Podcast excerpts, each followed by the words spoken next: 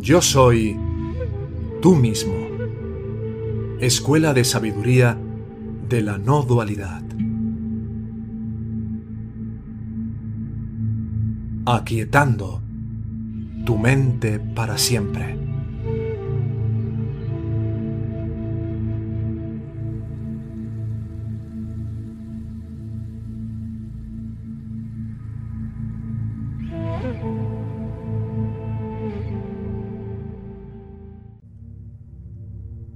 Más allá del placer y el dolor. Por Jan Klein. La actividad del hombre corriente se compone de reacciones que son la expresión de su constitución egoísta.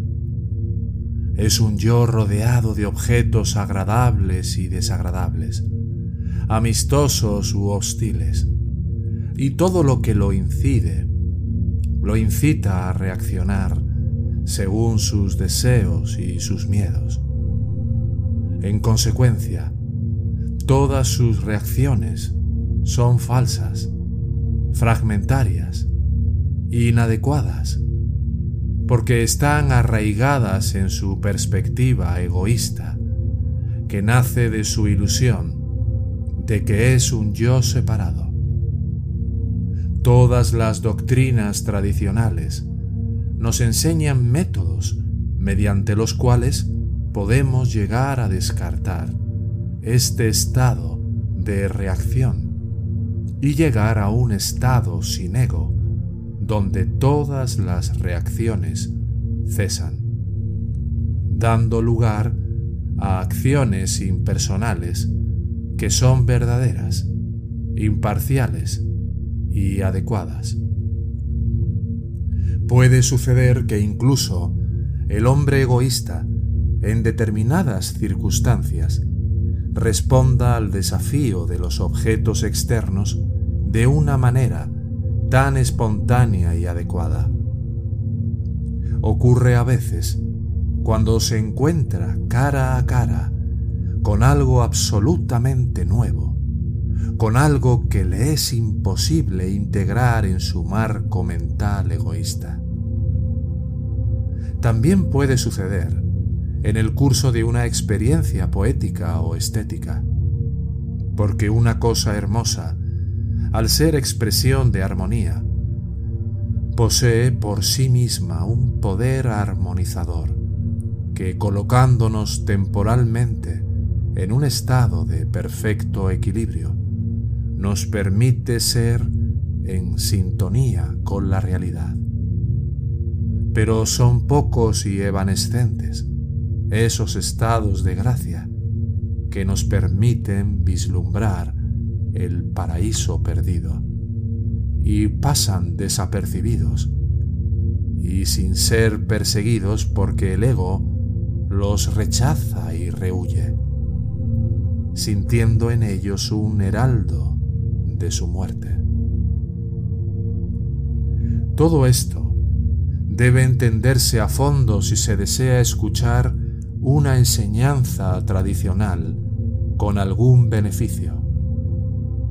En presencia de un maestro, la escucha debe tomar como modelo el estado de gracia antes mencionado, durante el cual, por un instante, podemos haber salido de la condición egoísta. Debe hacerse un esfuerzo por recordar tales estados de desnudez, austeridad, apertura y claridad. Este estado de escucha es el primer paso verdadero en el camino.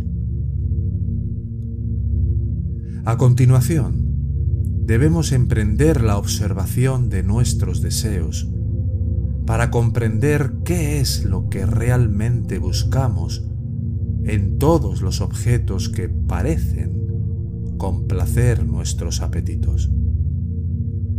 Entonces nos daremos cuenta de que cuando el objeto deseado es despojado de todas sus peculiaridades, sus características distintivas, queda un residuo constante que es el verdadero objeto de nuestra búsqueda y que puede llamarse plenitud, dicha y paz.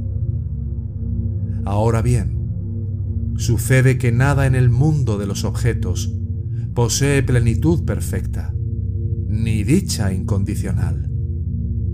Después de la conquista de un objeto deseado, experimentamos unos breves momentos de no deseo, pero muy pronto el deseo reaparece y nos embarcamos en una nueva búsqueda. Esto indica claramente que lo que realmente deseamos no es el objeto, porque si lo fuera, su posesión eliminaría todo deseo y no volvería a surgir. Lo que se desea es la bienaventuranza, Ananda, que existe en todo momento en mí y en todo. Perdí la realización de la presencia de esta dicha cuando me convertí en un ego separado, perdiendo así de vista mi identidad esencial con él. A partir de ese momento, nació el mundo de los objetos y la dualidad. Esta dualidad nos hace imposible percibir la presencia de esta dicha que habita en nosotros como en todas las cosas.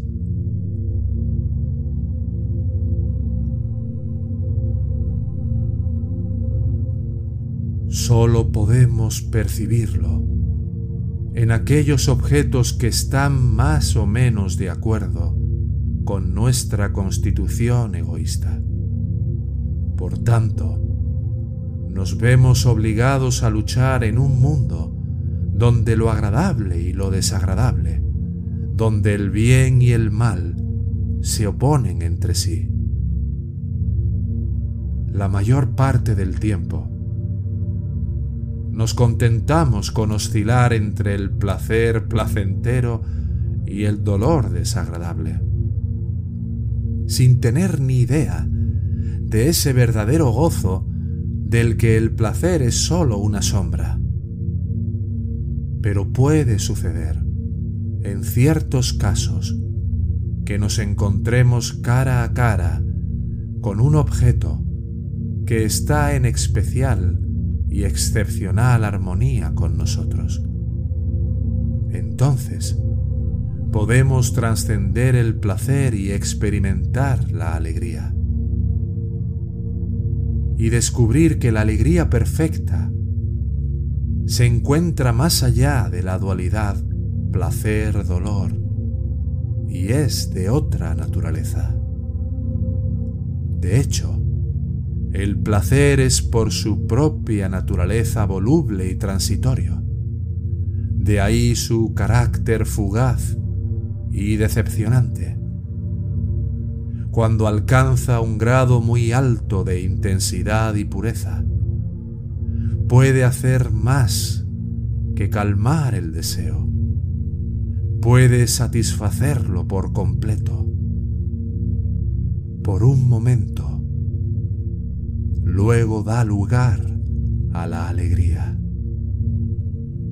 Esta alegría solo surge con la supresión del deseo, es decir, del ego. Por eso, la verdadera alegría es impersonal, está más allá del ego. Cuando estamos inmersos en la alegría perfecta, dejamos de ser nosotros mismos.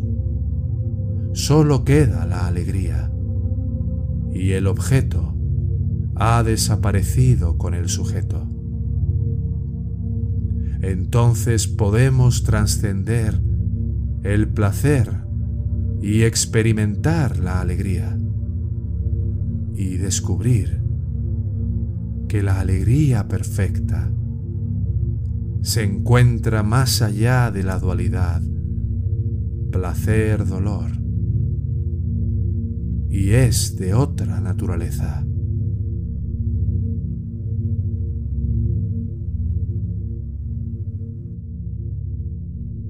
Esta escuela de sabiduría de la no dualidad tiene como propósito contribuir a facilitar el camino a la autorrealización. Si tuvieras un sincero interés de llegar a aplicar estas enseñanzas en tu vida cotidiana para trascender el sufrimiento que impone el falso ego, puedes contactarnos en la siguiente dirección de correo electrónico. Hola arroba yo soy tú mismo.